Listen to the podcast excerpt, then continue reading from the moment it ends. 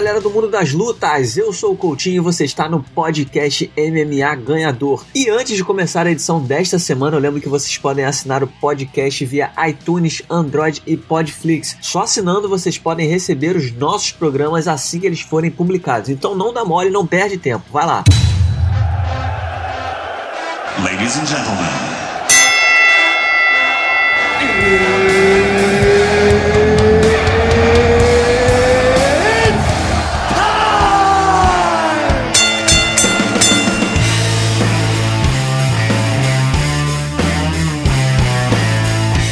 Do mundo das lutas, a convidada dessa semana é a Jéssica Portazzo, repórter do UFC Brasil, que vai estrear aqui no nosso podcast. Jéssica, seja muito bem-vinda, é um prazer ter você com a gente. Obrigada pelo convite, Coutinho. Tô muito feliz de estar aqui. Tô nervosa, eu sempre falo que eu fico nervosa quando faço essas coisas, mas é isso aí, valeu. Vamos conversar um pouquinho de luta.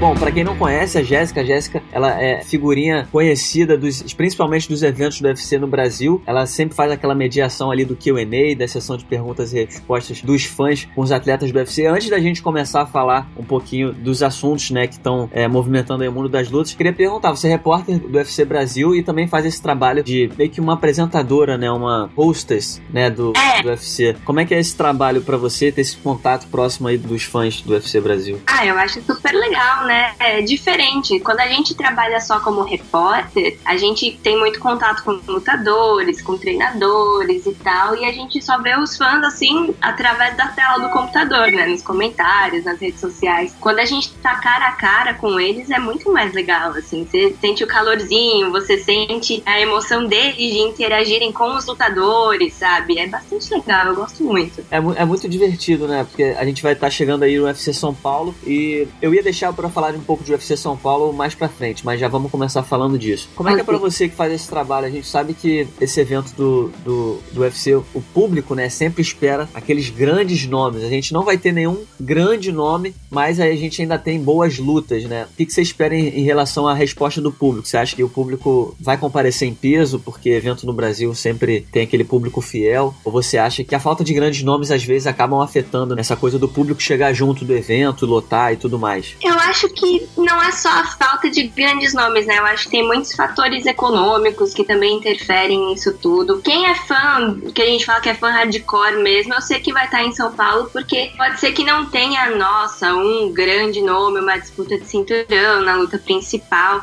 E assim, também não dá pra dizer que o Glover não é um grande nome, né? O Glover e o Jimmy Manuel que fazem a luta principal são grandes nomes da categoria deles. Mas o card em si tá muito legal, né? Vai ter Kathleen Vieira, vai ter Cara de Sapato, vai ter Alex Cowboy, vai ter Eliseu Capoeira. Então, assim, não dá pra você esperar aquele card super estelar, meu Deus do céu, que eles fazem em Las Vegas ou no MSG, porque não é um pay-per-view, né? Não é um evento numerado. Pay-per-view que eu digo pra eles nos Estados Unidos né? Evento numerado aqui pra gente. É um Fight Night. Mas tá um bom card, na minha opinião, e eu espero que as pessoas compareçam sim, porque vai valer a pena. Agora a gente viu também que o, que o UFC, quando confirmou oficialmente né, a luta do Glover contra o Jimmy Manu, ele, é, o UFC fez uma conferência de imprensa, uma coletiva de imprensa grande e anunciou várias outras lutas, né? A gente teve também aí é, Donald Cerrone contra Mike Perry, é, Justin Gage contra o James Vick, a confirmação do Darren Till contra o Tyron Woodley. De todas essas lutas que já foram adiantadas pelo UFC, qual que é a luta luta que te deixa mais animada. Não vale botar Conor McGregor e Khabib Nurmagomedov, que essa é um pouco óbvia perguntar, eu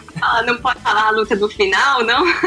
não, ó, eu tô muito interessada em ver a disputa de cinturão da Valentina com a Nico Montanho. A Nico Montanho fazendo a primeira defesa de cinturão dela, né, da categoria peso mosca feminino. E mais, Darren Till e Tyron Woodley vai ser muito interessante também. Eu quero muito ver essa luta. Ver como que o Tyron Woodley vai se comportar numa luta em que ele tá emocionalmente investido, né? Você vê que ele tá motivado um pouco pela raivinha que ele tem com, pelo Darren Till, né? Essas provocações que o Darren Till faz e tudo mais. Então eu acho que vai ser interessante. Que mais? Tô tentando lembrar as outras lutas que estavam naquela coletiva, eu não lembro mais. A luta da, Valentina vai ser interessante, né? Ver a Valentina nessa nova divisão. Ela que é uma lutadora que eu acho que talvez a Valentina Tchevchenko seja a única lutadora sem cinturão. É tipo aquela campeã sem cinturão. A gente sabe que ela tem um talento brilhante dentro do octógono, mas ela deu o azar de ter Amanda Nunes pela frente na categoria peso galo. Acho que agora ela vai ser uma campeã e ter o reconhecimento que ela merece. É, então, e eu quero também ver o que, que a Nico Montanho tem a mostrar, né? Porque, cara, todo mundo tá apostando muito na Valentina. Todo mundo fala como se ela já fosse a campeã, né? Já tivesse garantido esse título nela e ainda não tem. Eu quero ver o que, que a Nico Montanho pode fazer se ela vai ser uma ameaça pra Valentina, se a gente não tá subestimando ela, sabe? Eu, eu realmente quero assistir essa luta. É, outra luta que a gente vai ter também, a gente vai ter aí o Volkan Ozdemir com o Anthony Smith, né? Que eu acho que é uma luta interessante. Você acha que o, o Anthony Smith, ele, ele,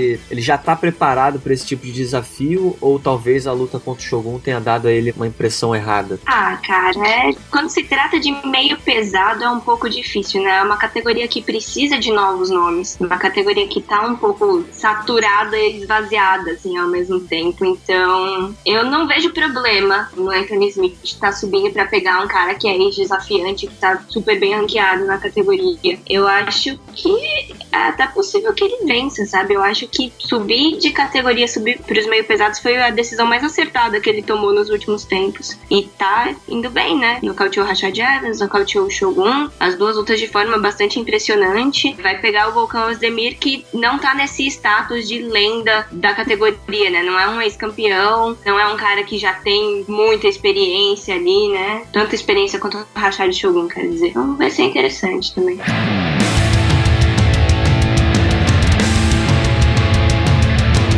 Queria falar um pouquinho sobre o UFC 227 que aconteceu no último fim de semana. Foi um eventaço, acho que foi um evento cheio de nocaute, finalização, vários resultados expressivos. Mas as três lutas principais eu acho que tiveram resultados muito falados. Começando pelo, pela vitória do Renato Moicano, que enfrentou o Cub Swanson. Eu confesso que antes da luta eu tava achando que o Cub Swanson fosse vencer, até pela trocação que ele tem de aguentar muita porrada. Eu achei que ele fosse oferecer um perigo maior pro Moicano, mas o Moicano mostrou aí, eu acho que ele com essa vitória ele consolidou a posição de top da categoria dos penas, né? Finalizou o Cub Swanson logo no primeiro round. Que tipo de, de resposta esse resultado deu para você? Você acha que, que o Moicano realmente ele, ele tem condições de em breve disputar o, o cinturão do UFC? Você acha que ele precisa de mais um desafio para chegar um pouco mais preparado? De que forma você vê a situação do Moicano na categoria? Cara, eu acho que o Moicano tem todos os ingredientes para chegar no topo da categoria um dia. Não digo que isso vai acontecer tão logo, tipo esse ano. Porque, por exemplo, depois da luta ele desafiou o Brian Ortega pedindo um cinturão inteiro né? A gente tá com essa situação indefinida do Max Holloway, não sabe quando ele volta, se ele volta e tudo mais. Mas eu imagino que o UFC não vai colocar o Moicano numa revanche com o Brian Ortega agora, porque eles estão justamente salvando o Brian Ortega pra lutar com o Holloway, né? Caso ele seja liberado. Então a gente fica com algumas possibilidades de próximos desafios aí pro Moicano e os nomes mais citados são José Aldo e Chad Mendes. Agora o Moicano é número 4 da categoria. E realmente só tem Ben Ortega, Frank Edgar e o Aldo na frente dele, se eu não me engano. Então, assim, definitivamente ele não vai ter vida fácil agora. Eu acho que os, todos os desafios, entre aspas, mais fáceis que ele poderia ter, ele já passou e só tropeçou ali na, contra o Ortega, mas também, né, cara? Que luta que ele fez com o Ortega. Ele ficou vencendo, inclusive. Ele foi pego naquela guilhotina, mas ele tava indo muito bem.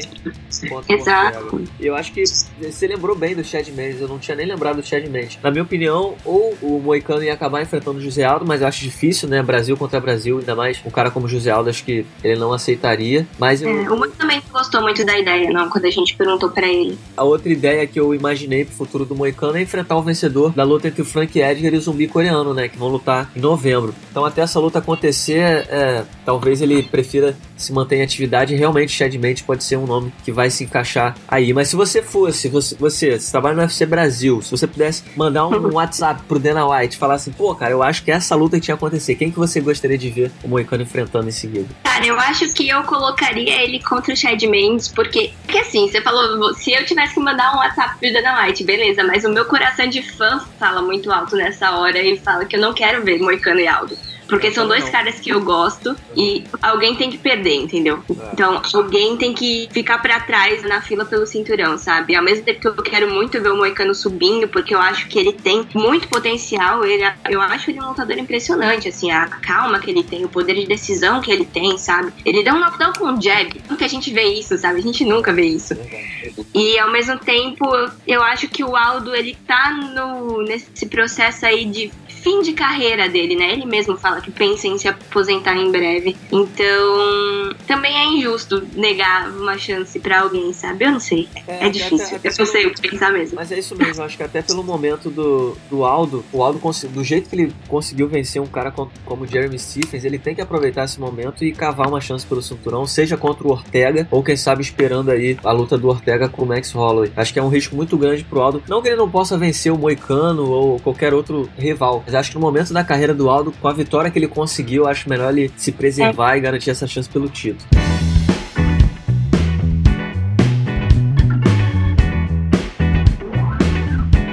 Seguindo em frente, a gente teve também nesse UFC 227 uma luta que chocou o mundo, né? Na verdade, eu vi muita gente que tava ali meio que apostando no, no Cerrudo. Eu vi muita gente na internet, isso me impressionou muito, mas não me convenci porque o Demetrio Johnson é o Demetrio Johnson, né? 11 defesas de cinturão consecutivas, sempre atropelando todo mundo, vencendo de forma dominante. Mas eu não esperava o Henry Cerrudo fosse conseguir uma performance dessa contra o Demetrio Johnson. Antes de falar de futuro, o que, que você achou da luta? Você acha que foi muito mais um mérito do Cerrudo ou você acha que o Johnson realmente estava um pouco apático, uma performance diferente. Foi mais um mérito do Cerrudo ou talvez um, um demérito do Johnson? Cara, teve gente falando que o Johnson tava apático? Eu não vi isso. Eu vi gente falando que achou que ele tava um pouco, tipo assim, menos criativo, menos ativo, né? Porque o Johnson é aquele cara que a gente já viu, pô, tirando chave de braço da cartola e tudo mais. Enfim, e contra o Cerrudo ele não tava conseguindo muitas armas. No último round, por exemplo, a gente viu o cara andando para trás. O Cerrudo Mas... sendo o cara mais ativo, né? Eu acho que assim, por mais que o Demetrius tenha conseguido finalizações no último segundo do quinto round e tudo mais. Ele nunca chegou a ser realmente ameaçado. Talvez tirando os knockdowns que ele sofreu contra o John Dodson, ele fez lutas longas, mas ninguém nunca realmente ameaçou ele. E o Cerrudo ameaçou ele dessa vez. O Cerrudo pressionou, ele teve um volume de golpes absurdo, assim, ele não foi tão preciso contra o, quanto o Johnson nos golpes dele, mas ele, ele soltou muito mais golpes e cara, ele pressionou o Johnson, ele derrubou o Johnson. Eu acho que talvez isso tenha tido um impacto no, no mental do Johnson, de ter falado: caramba, eu não tô conseguindo ser eu nessa luta, eu não tô conseguindo vencer no passeio, o que, tá acontecendo? Foi uma luta super acirrada, eu não acho que o Johnson esteve apático, eu acho que ele lutou até o fim, porém, o Cerrudo foi melhor. Eu não vejo, eu vejo como total mérito do Cerrudo. Ele teve a estratégia perfeita, ele fez o que ele precisava fazer para vencer o Demetrio Johnson, que era ser perfeito, cara. Ninguém conseguia decifrar esse enigma que era o Demetrio Johnson e o Cerrudo conseguiu. É, projetar de futuro. O Cerrudo, é claro, já aproveitou o momento, já, já disse que quer subir de peso e, e desafiar o, o TJ Dillashaw, mas a gente sabe que o movimento óbvio do UFC seria dar revanche pro Demetrio Johnson, embora o Demetrio Johnson sequer tenha exigido isso na entrevista pós-luta, né? Mas o que, que você consegue projetar? O que, que você acha que vai acontecer no futuro dessa categoria? Eu acho que vai ter um revanche. Revanche não é a trilogia, no caso. Por mais que Demetrius não tenha pedido, e por mais que o Cerrudo tenha pedido a, a luta de cima, eu não sei. O TJ Dillashaw até topou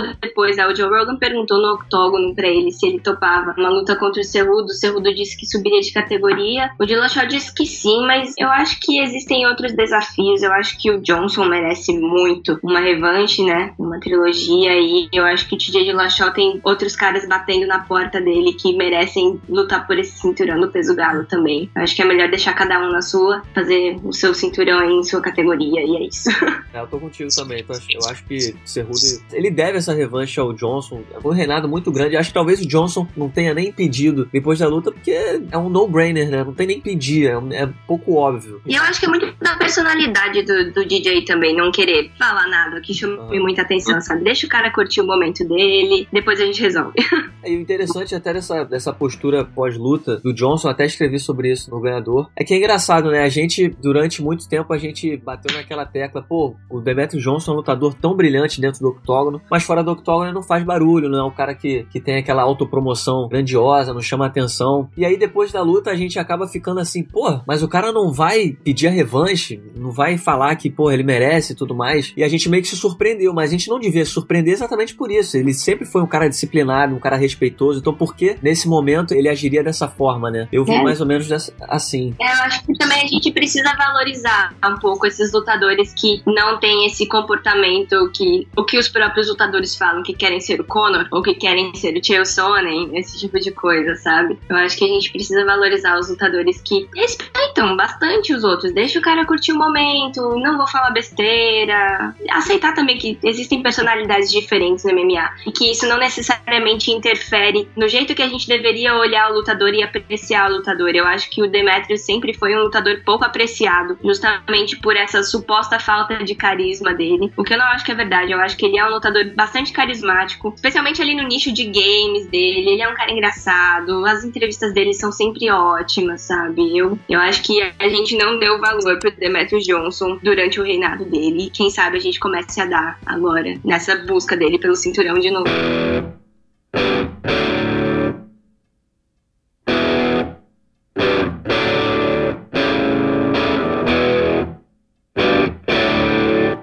Agora, Jéssica, a gente teve também no, no UFC 227 a luta principal, né? A grande rivalidade aí, a revanche esperada entre o TJ Dillashaw e o Cody Garbrandt. Mais um nocaute do Dillashaw, dessa vez no primeiro round. Foi uma luta emocionante, assim como a primeira. Os dois foram pra luta daquela forma eletrizante. E o Dillashaw acabou conquistando é, esse nocaute no primeiro round. Eu tive a impressão que, mais uma vez, o Cody acabou deixando o lado emocional falar um pouco mais alto. O Dillashaw me pareceu, além de toda a técnica que ele tem, eu acho que ele consegue ser um cara mais frio na hora que a luta começa e fazer o certo. Ele não se emociona, né, dessa forma. Existe a rivalidade e tudo mais, mas acho que ele consegue separar isso na hora de tomar as decisões na hora da luta. E, e a impressão que eu tive foi que o Cody acertou uma mão, já foi com tudo para cima, achando que ia conseguir o um nocaute e o Dillashaw acabou respondendo. Foi até uma cena curiosa que foi, foram três golpes iguais. Os dois trocaram cruzados, só que o Dillashaw foi esquivando e o, e o Cody não tem o, o mesmo queixo do Dillashaw, acabou é, sendo abalado. Mas eu queria saber a sua impressão. O que, que você acha que aconteceu dessa vez, essa revanche? É, e o que, que você acha que agora acontece com o futuro do TJ? Acho que o Code entrou naquela mentalidade de já perdi para esse cara, eu não posso perder de novo. Não gosto dele porque ele traiu a minha equipe, ele traiu a minha confiança, eu preciso bater nele, preciso bater nele e acabou caindo. Eu acho que realmente esse emocional dele pesou um pouco mesmo. O Dillashaw disse que não, o Dillashaw disse depois em entrevista que o Code só não tem queixo mesmo mesmo. O Justin Buckles, que eu não lembro agora se ele ainda é head coach da Team Alpha Male, se ele não é mais, mas já foi. Ele disse que o coach tem um problema de condicionamento. Enfim, eu acho que foi o emocional mesmo. Eu não posso cravar nada, né? Eu acho que foi o emocional mesmo. Cara, eu achei impressionante o Dillashaw acabou com a luta ainda mais rápido do que da primeira vez que eles lutaram, né, em novembro. E foram duas performances, assim, impressionantes em seguida e realmente deixa a gente perguntando quem vai parar o Dillashaw agora, né? A gente pode lembrar que ele já foi campeão da categoria antes, que defendeu o cinturão algumas vezes até chegar no Dominic Cruz. O Dominic Cruz deu um passeio nele, mas fica aí, né? A dúvida. Tem dois brasileiros já que estão ali pedindo a chance deles, né? Rafael Assunção e Marlon Moraes. Rafael Assunção, que inclusive tem uma vitória sobre o Dillashaw, foi em Barueri faz alguns anos. Perdeu a segunda luta, né? Se não me engano, aconteceu em 200? Isso, foi no 200. É. E tem o Marlon Moraes, que, cara, ele perdeu pro Rafael Assunção na estreia dele, mas é performance, cada uma é melhor que a outra depois dessa luta, né? Nocautes em 30 segundos fez bastante o seu caso aí para conseguir uma disputa de cinturão também, né? Eu não sei, não sei quem colocar. Meu palpite é que, a não ser que o Dominic Cruz ressuscite das cinzas, né? Porque o Dominic. Ele tá ameaçando fazer, né? É, pois é. O Dominic Cruz é meio que um. É, é meio que um Ken Velasquez da categoria dos galos. A gente nunca sabe quando o cara vai voltar, lesão atrás de lesão e tudo mais. E a gente sabe que, embora o Dominic Cruz venha de derrota, né? Já que ele perdeu o cinturão pro Garbrandt e não lutou desde então, na hora de tomar a decisão, o Dana White provavelmente vai considerar o que, que vai render mais. Não só o Dana White, o Dillashaw também. Se ele tiver que escolher entre o Marlon Moraes, o Rafael Assunção e o Dominic Cruz, eu acho que provavelmente ele vai escolher enfrentar o Dominic Cruz. É, até porque depois daquela luta ele reclamou muito do resultado, dizendo que na verdade ele que tinha ganho e tudo mais, que merecia revanche imediata. Enfim, mas na minha opinião, a não ser que o Dominic Cruz volte, eu acho que o Marlon Moraes tá um pouco na frente do Rafael Assunção, simplesmente pelo fato porque eles nunca se enfrentaram, né? O Assunção já enfrentou duas vezes, tem uma vitória para cada lado, e não é o tipo de trilogia. Normalmente a gente vê trilogia em lutas que, que vendem muito, que todo mundo quer ver e tudo mais. E eu não sei até que ponto o Rafael Assunção versus Gila Show 3 seria algo tão rentável, né? Pois é, né? O Assunção ele reclama bastante, assim, ele fala que ele não é promovido, que ninguém valoriza ele, mas eu acho que o que mais pesa contra ele nesse caso é realmente ele já ter lutado com o Dillashaw algumas vezes. E, e o Marlon Moraes, além de nunca ter lutado com o Dillashaw, ele vem de dois nocautes, né? Muito incríveis. Então, isso conta bastante, sabe? Eu acho que é cara, fala, cara, esse cara que tem performances cinematográficas, nocautes de chute em segundos, vamos colocar ele contra o campeão, sabe? Eu acho que o Marlon tá um pouco na frente também por causa disso. Mas vamos aguardar então os próximos capítulos da divisão dos galas.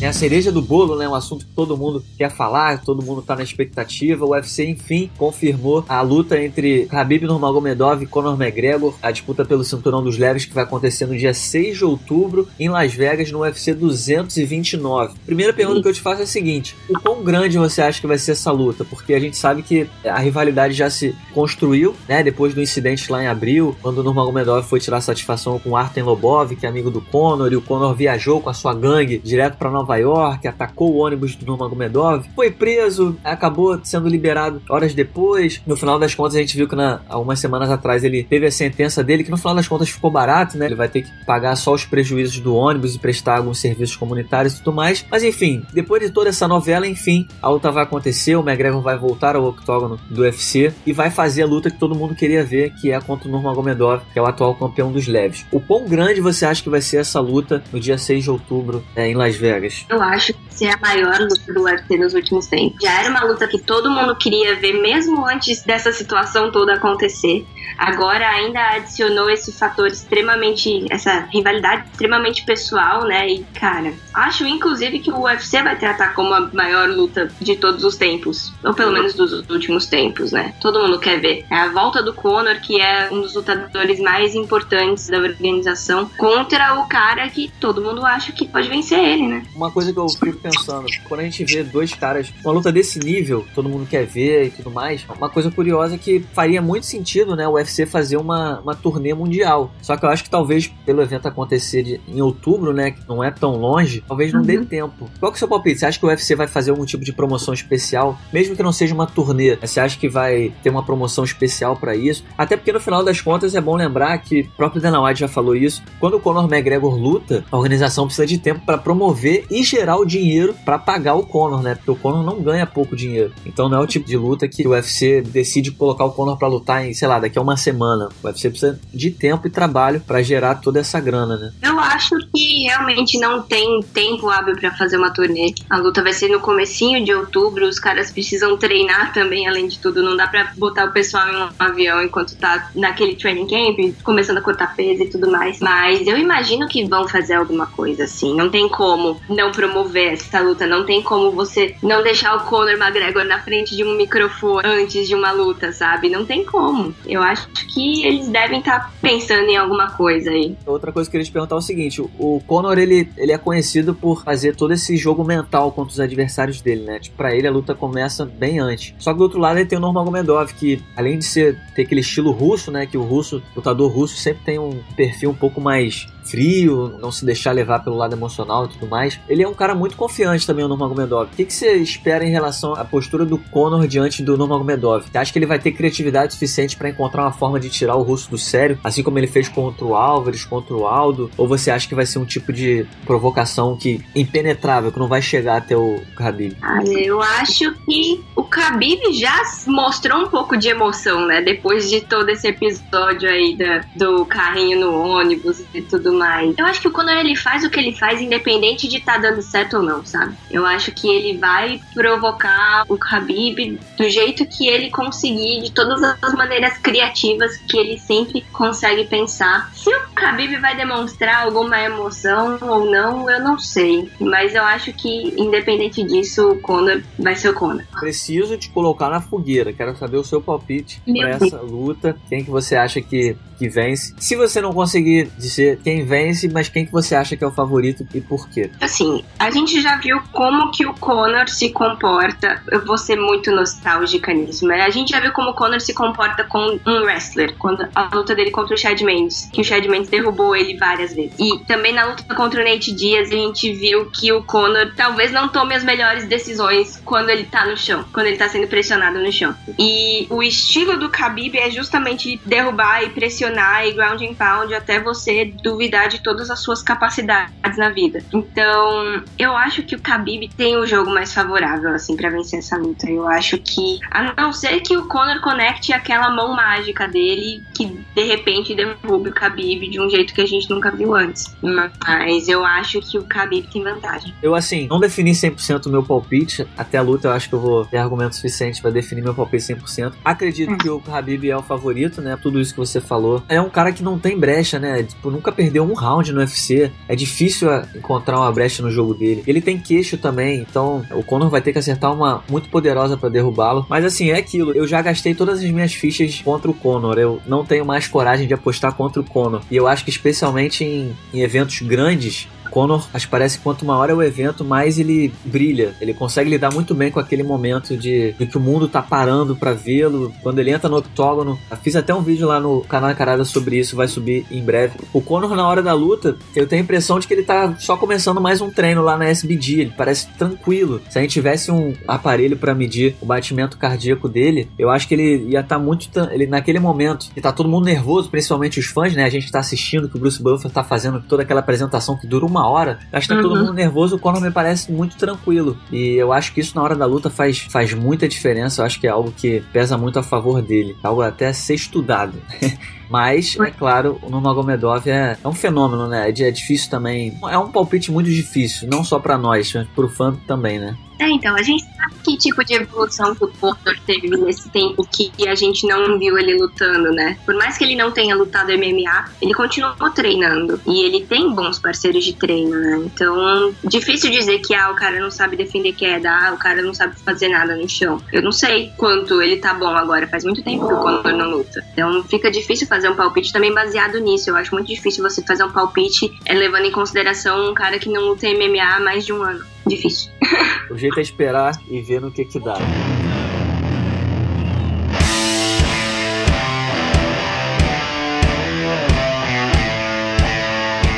muitíssimo obrigado pela sua participação. Foi um prazer ter você aqui com a gente no podcast MMA Ganhador. E seja bem-vinda para próximas vezes. Ah, muito obrigada, Coutinho. adorei participar aqui. Valeu pelo convite. E também, quando você estiver por São Paulo, vamos conversar para você aí no nosso programa ao vivo no Facebook do UFC. Tá fechado. Então tá aí, essa foi a Jéssica o repórter do UFC Brasil, que me ajudou a falar sobre os assuntos principais do mundo das lutas. E por hoje é só. Espero que vocês tenham gostado de mais esse podcast MMA ganhador. Eu volto na semana que vem, é claro, com o melhor do mundo das lutas. Até lá!